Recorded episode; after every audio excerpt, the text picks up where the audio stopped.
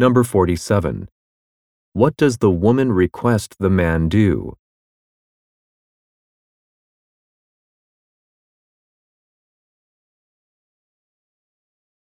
Number 48. What does the man say about the company's products?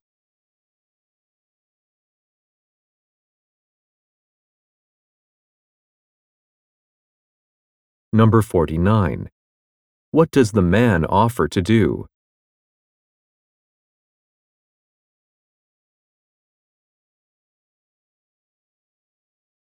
Go on to the next page.